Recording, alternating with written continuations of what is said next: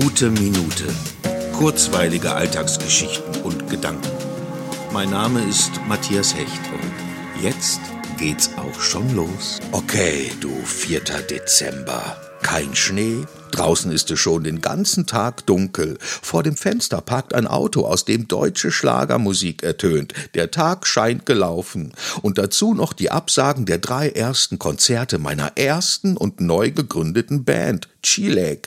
Aber da blitzt dann doch dieser Gedanke auf und bahnt sich seinen Weg durchs Dunkel, dass es diese Band überhaupt gibt und dass wir nicht vier, fünf oder sechs Konzerte absagen mussten, sondern nur drei und dass wir dafür im nächsten Jahr mit umso größerer Vorfreude rauskommen, um uns endlich mit unserer Musik präsentieren zu können, weil das ist eine der größten Freuden in diesem speziellen Jahr.